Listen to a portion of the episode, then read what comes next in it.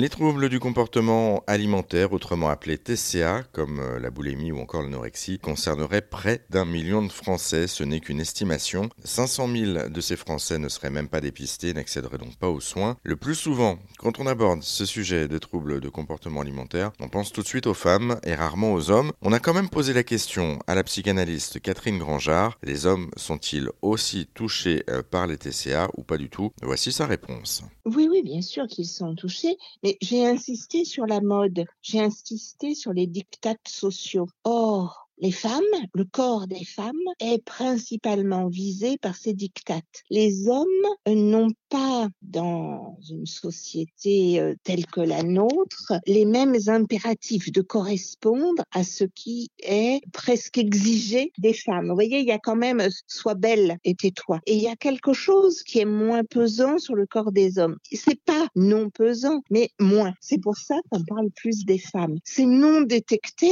pourtant c'est extrêmement banal.